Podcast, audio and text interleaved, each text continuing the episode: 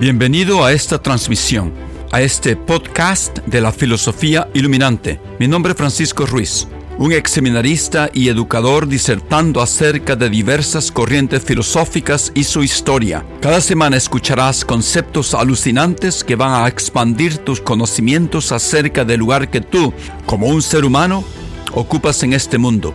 Gracias por pasar un tiempo conmigo hoy. Ahora comencemos con el tema del día.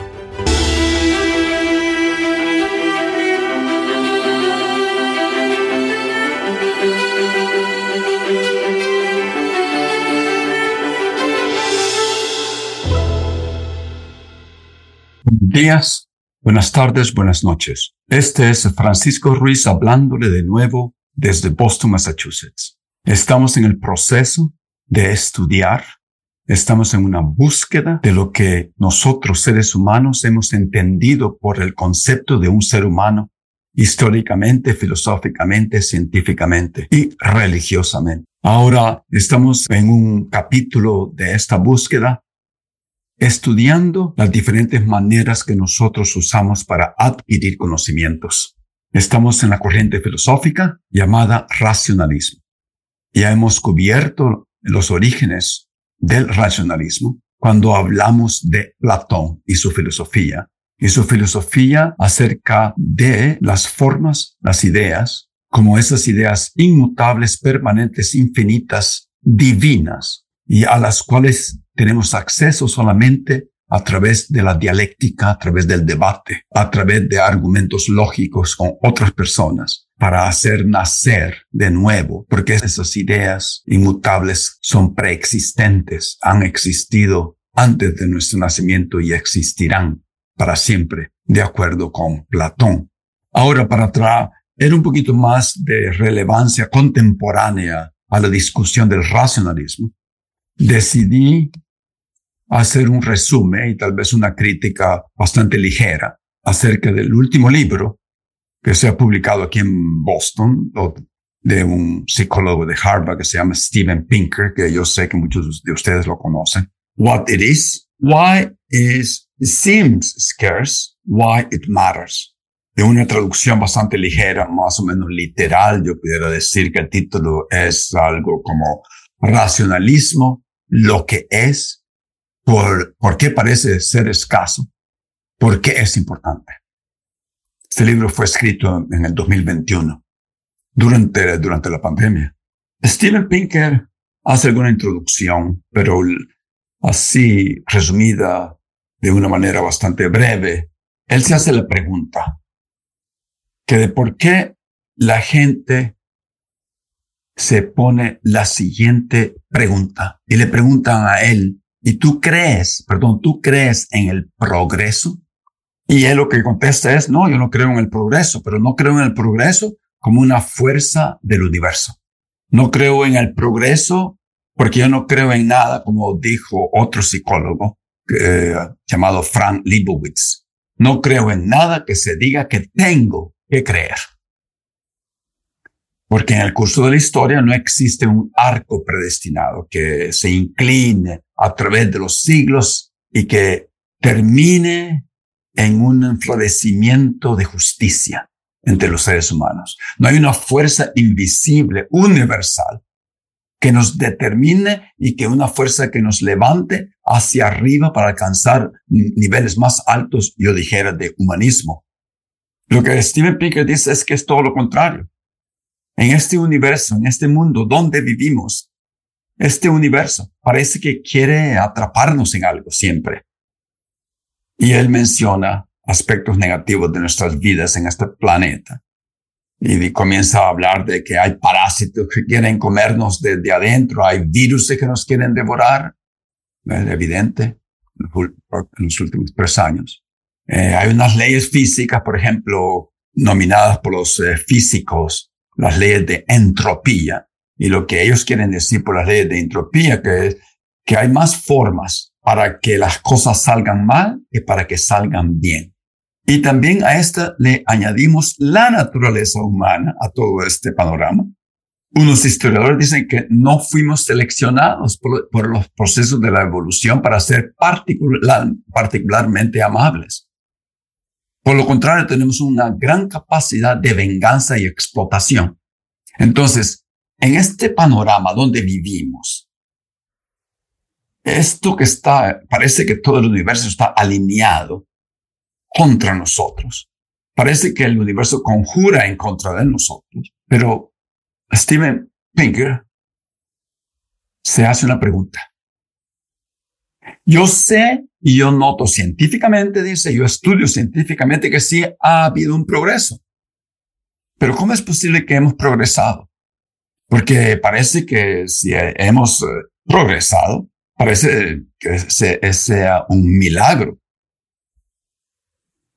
Entonces, él pone esta respuesta. Este, él pone esta explicación. Y aquí va la idea central. La única razón por que nosotros hemos podido progresar desde el nacimiento de nuestra especie, desde la evolución de nuestra especie, es que hemos sido dotados por la racionalidad, la razón, el racionalismo, el raciocinio, llamen ustedes como quieran. Y él se especula que si las personas en este mundo eh, eh, decidieran algún día desplegar, hacer florecer su racionalidad, su cognición, su lenguaje con el objetivo de mejorar la situación de otras personas, entonces el resultado, con el tiempo, lo llamaríamos progreso. Entonces la pregunta es, ¿pudiéramos nosotros seres humanos convertirnos, convertirnos en un pueblo, en una comunidad, en una sociedad de seres humanos más razonables, más racionales, más sensatos, más lógicos, más justos? Esa es la pregunta. Y es una pregunta apremiante, una pregunta que tenemos que contestar, dice Pinker. Porque lo que está pasando en este mundo, en este momento, es que hay tantas creencias irracionales que nos están conduciendo a desastres de salud pública, por no creer científicamente en la vacuna, por ejemplo nos están llevando a guerras y genocidios, como por ejemplo en Ucrania en este momento. Verdaderamente estaríamos mejor si más de nosotros fuéramos más a menos a usar nuestro don de la razón. Porque hay una capacidad en nosotros para volvernos colectivamente más racionales, y este es un punto central de su libro, que tal vez merecidamente le pone mucho valor a las instituciones sociales. Algunos de mis eh, amigos que viven en México o en El Salvador tal vez digan, las instituciones sociales de nuestros países están corruptas y no creo que nos ayuden a alcanzar la verdad. Pero bueno, tal vez en algunos países a diferentes grados de menos corrupción. Así que estas instituciones sociales, si no son muy corruptas, es un intento salvatorio que hemos creado a través de nuestra evolución como seres humanos para empujar o salvaguardar la racionalidad social. Entonces, el primer punto central de Steven Pinker en este libro es que existen instituciones para ayudar para ayudarnos a nosotros a ser objetivos y racionales. Porque de alguna manera, yo creo que casi todos nosotros eh, intentamos acercarnos lo más posible a la verdad absoluta. Ya sea que estemos hablando de aspiraciones personales, el significado de la vida o cualquier otro objetivo final, tenemos una tendencia a buscar un estado perfecto del ser. Bueno, por lo menos esa es mi opinión. Puede ser que algunos de ustedes no, no estén de acuerdo con esto. Entonces, la racionalidad nos ayuda a acercarnos a ese estado de existencia. Bueno, eh, eh, regresando a Platón, a, través del proceso de la dialéctica, podemos llegar a un conocimiento más alto, a un conocimiento supremo, a un conocimiento usan más inteligible para llegar a conocer el conocimiento eterno, inmutable. Bueno, pero ¿qué pasa? Todos nosotros somos defectuosos. Entonces es evidente que tenemos eh, un largo camino para recorrer hasta llegar a ese punto de sublime. Bueno, algunos dicen que nunca llegamos. Algunos creen que hay otra vida después de esta vida y en la otra vida es la única, el único momento donde podemos llegar a este momento sublime de entenderlo todo. Entonces, eh, para recalcar, Steven Pinker dice que por eso nosotros creamos las instituciones, porque las instituciones sociales de nuestras democracias nos ayudan a ser más objetivos y más racionales cuando nos desviamos del camino correcto. Y así debería de ser. Si, si todos los humanos fueran perfectos, es decir, menos egoístas, más considerados con sus vecinos y sin la tendencia a destruirlo todo por su bienestar personal. Bueno, no quiero citar en este momento lo que está pasando en el mundo, pero parece que algunas decisiones mundiales se hacen para el bienestar personal. Entonces, si no fuera por eso, las, instituciones no eh, existirían. Pero como no estamos hechos así, no, no estamos hechos así. Nos ayudan las instituciones a convivir en paz y ser más objetivos. En todos los campos, las instituciones encuentran su camino en nuestras vidas. Tomemos como ejemplo el sistema educativo. Uh, otro ejemplo sería las revisiones anónimas que los científicos hacen acerca de las publicaciones eh, en los anuales, que ayudan progresivamente a los eh, escritores científicos a lograr un poquito más de objetividad y un poco menos de subjetividad. Y en la esfera pública, por ejemplo, las instituciones nos ayudan a opinar libremente. Y en el derecho, acuerdo, uh, aplicando las leyes de un reglamento de conducta legal dentro de un país, nos ayudan a alcanzar la justicia. Por lo tanto, en nuestra búsqueda de la verdad absoluta de una forma de vida impecable, las instituciones nos ayudan a mantenernos en el camino hacia una, un progreso, hacia una vida más humanista. Esa es la posición de Steven Pinker. Bueno, él también dice, ok, veamos para atrás. Eh, yo creo que la vida es un poco mejor, hemos progresado. Ustedes tienen que responder esas eh, preguntas. Yo creo en el progreso. Las tres grandes cosas que la gente desea es estar sanos, tener buena salud, no ser pobres y poder educarse, poder aprender. Empecemos por esas tres grandes áreas del ser humano. La salud. El propósito de la vida es estar vivo en lugar de estar muerto, dice Steven Pinker. Y la longevidad en el mundo entero ha aumentado. En este momento, en el 2022, 23, vivimos el doble de tiempo que vivieron nuestros antepasados. Así que, de alguna manera, no solo tenemos vida extra, sino que es como si no, si se nos hubiera concedido una vida extra, que hablemos de la pobreza. Hace 200 años, el 90% de nosotros vivía en la pobreza extrema. 90%.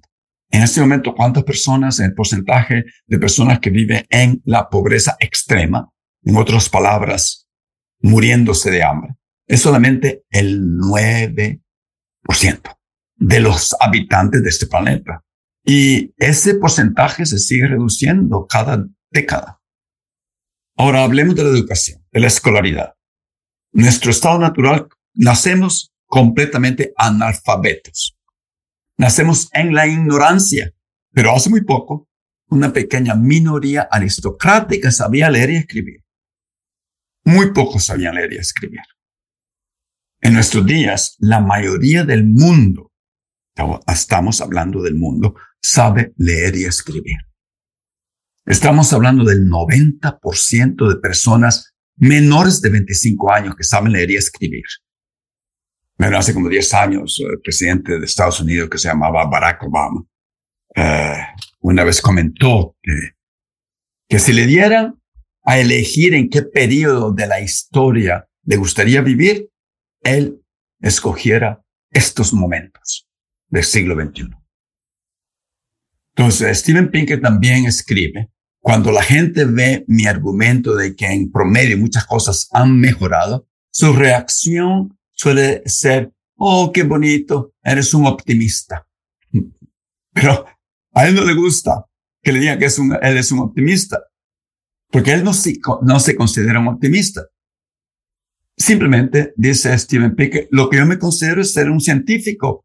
Me considero como alguien que mira los datos en lugar de estar viendo como un ignorante los titulares de las noticias.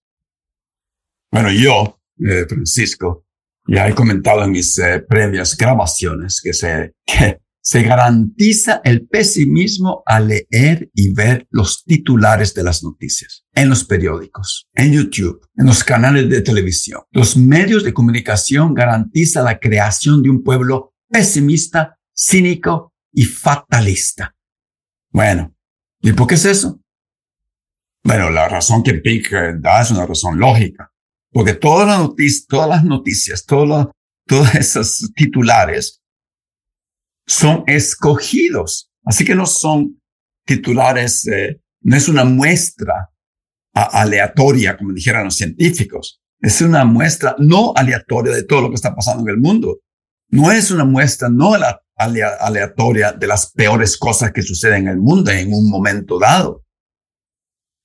Más, más simple dicho, las muestras de las cosas malas en el mundo dependen del criterio del equipo de las noticias lo que ellos juzgan que son noticias. Pero cuando uno adquiere tal vez rebuscando datos confiables y justificables y justifiables y usando un poco de matemáticas simples para hacer una gráfica descriptiva, por ejemplo, es cuando uno se da cuenta y que uno se puede observar tendencias graduales históricas y a la primera vista se puede ver con sus propios ojos, con nuestros propios ojos, cómo las cosas han mejorado para los seres humanos. Y uno tiene que concluir, lógicamente, que es un hecho de la historia humana, el progreso, de esa manera. Entonces Pinker piensa que plantear la cuestión de que, de qué nivel de racionalidad está usando nuestra especie, del susodicho Homo sapiens, el hombre sabio, nos enfrenta inmediatamente con una especie de paradoja. Y esta es la paradoja. Hemos avanzado, nunca hemos sido más racionales que en estos momentos.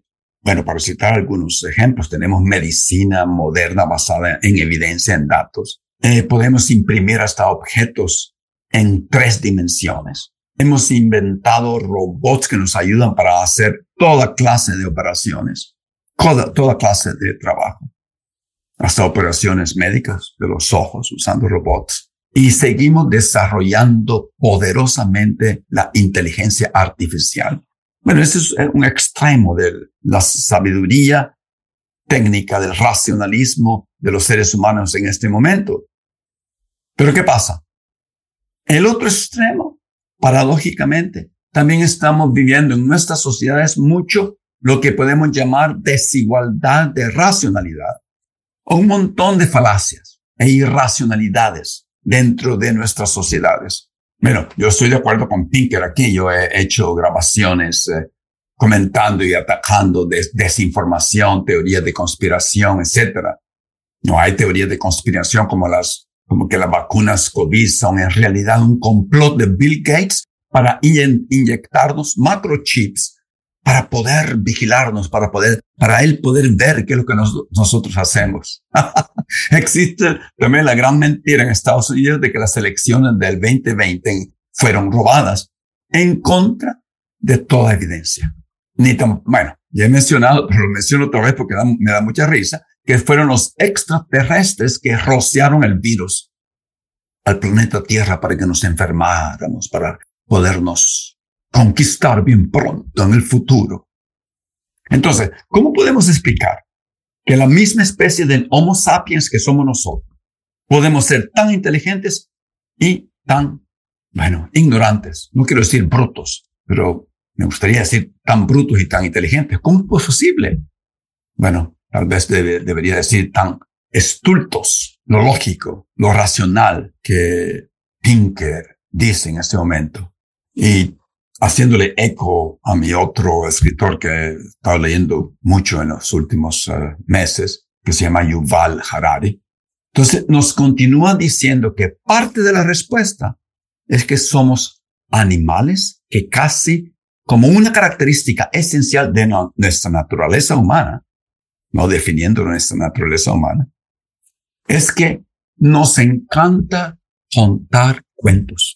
Nos encanta contar historias. Nos encanta darle giros a cualquier narrativa.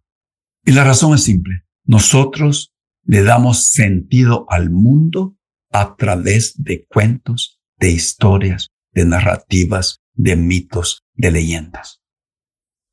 Pero esta es la cosa, que nos gusta hacer eso. Tenemos la costumbre de recurrir a las narrativas, a los cuentos, a las leyendas, a los mitos, cuando se trata de tratar de contestar grandes preguntas importantes. Las preguntas pequeñas de la vida diaria, eh, las contestamos fácilmente, pero las preguntas difíciles e importantes no las podemos contestar lógica y racionalmente, nos inventamos un cuento. Como por ejemplo, ¿cómo surgió el, el principio de este mundo? bueno, para poner un, ejemplo un poquito más concreto, más específico, eh, ¿qué sucede realmente dentro del gobierno de Salvador, dentro del gobierno de México, dentro del gobierno de Estados Unidos, dentro de la Casa Blanca? ¿Qué, qué, qué es lo que sucede adentro? mayoría de nosotros, ciudadanos, decimos que eso es algo muy difícil de averiguar, no hay tiempo para esas minuciosidades de las funciones del gobierno. Entonces, ¿qué pasa? Es mejor inventarnos una narrativa que tenga sentido para explicar el funcionamiento del gobierno. Nos inventamos un cuento, nos inventamos un mito de lo que está pasando en este momento en México, en El Salvador o en Estados Unidos un mito que tiene que ser un mito poderoso, si no a la gente no le pone atención.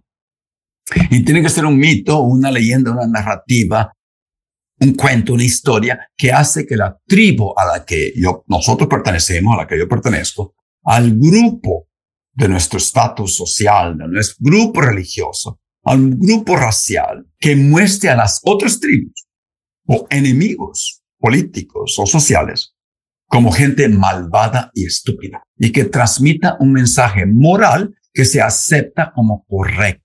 Bueno, eso es Steven Pinker diciéndolo.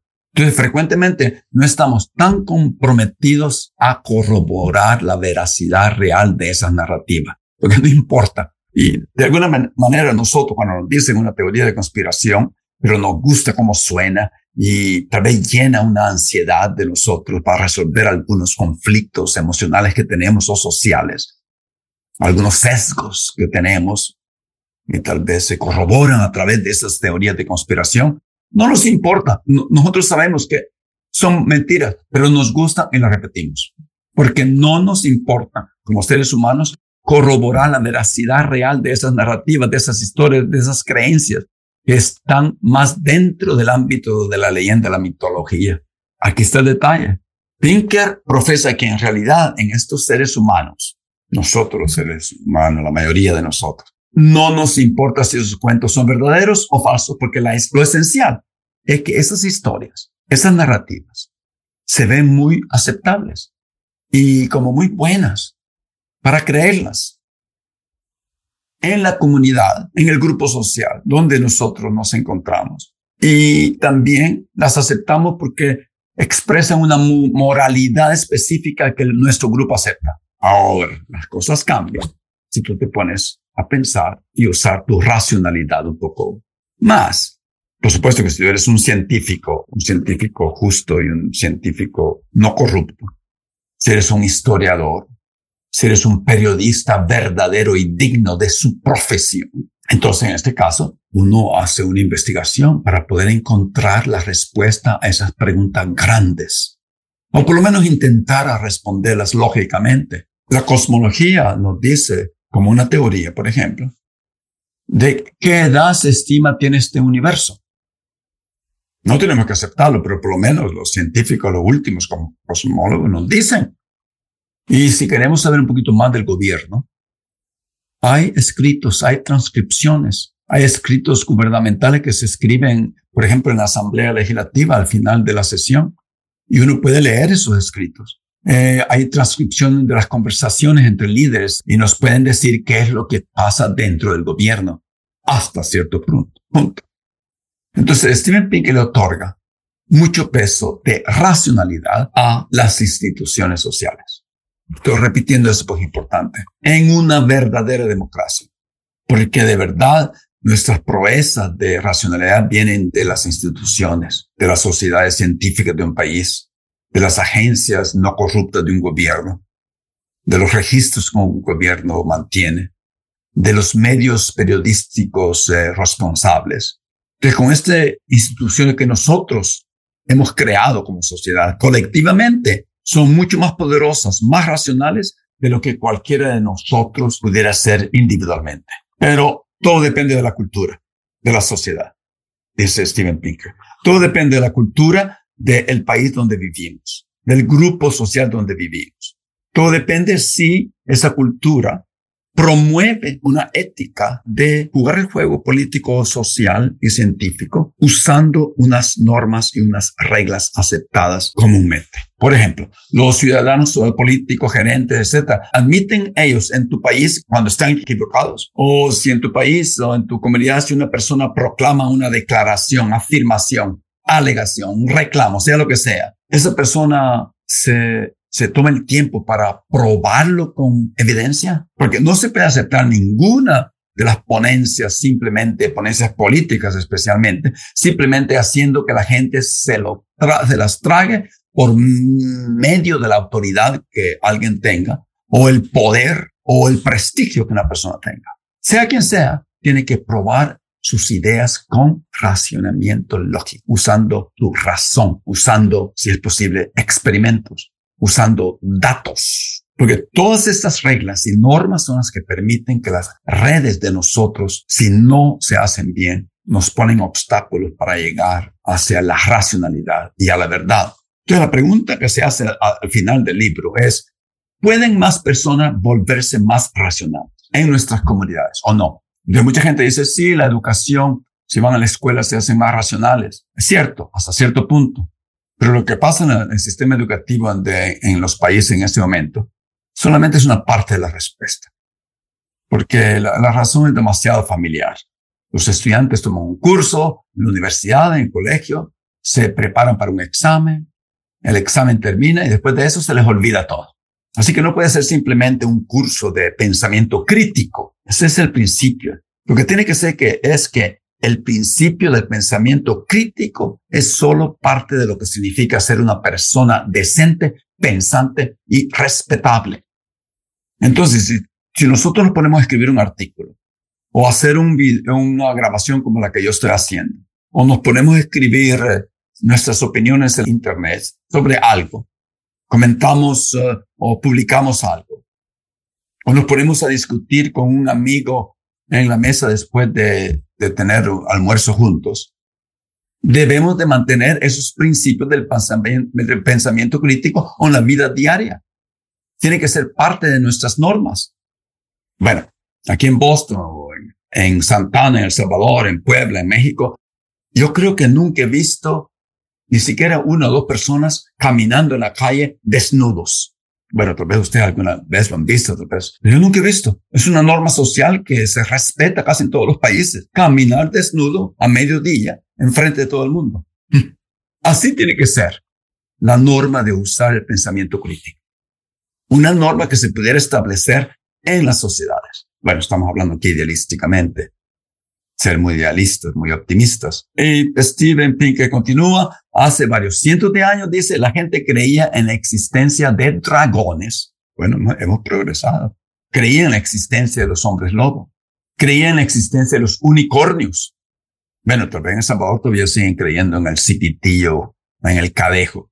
Bueno, pues en la llorona, tal vez en México. Bueno, la gente creía que, que uno podía aplacar a los dioses cuando estaban enojados, podía aplacar la ira a los dioses, bueno, como así como los aztecas, los mayas y otros en la antigüedad, sacrificando a personas inocentes, sacrificando a un miembro de tu propia familia, de tu propia tribu. Bueno, eso casi, casi no se hace, tal vez se hace en algunos países, yo no sé, pero no lo veo que eso pase en este momento. Hemos progresado, dice Steven Pinker.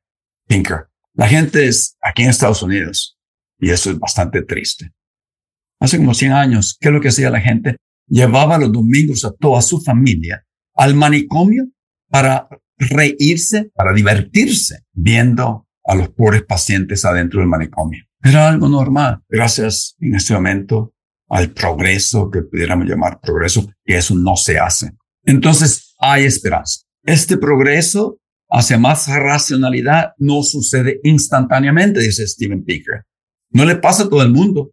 Algunos que siempre se van a quedar un poco atrás. Siempre habrán grupos y áreas de irracionalidad.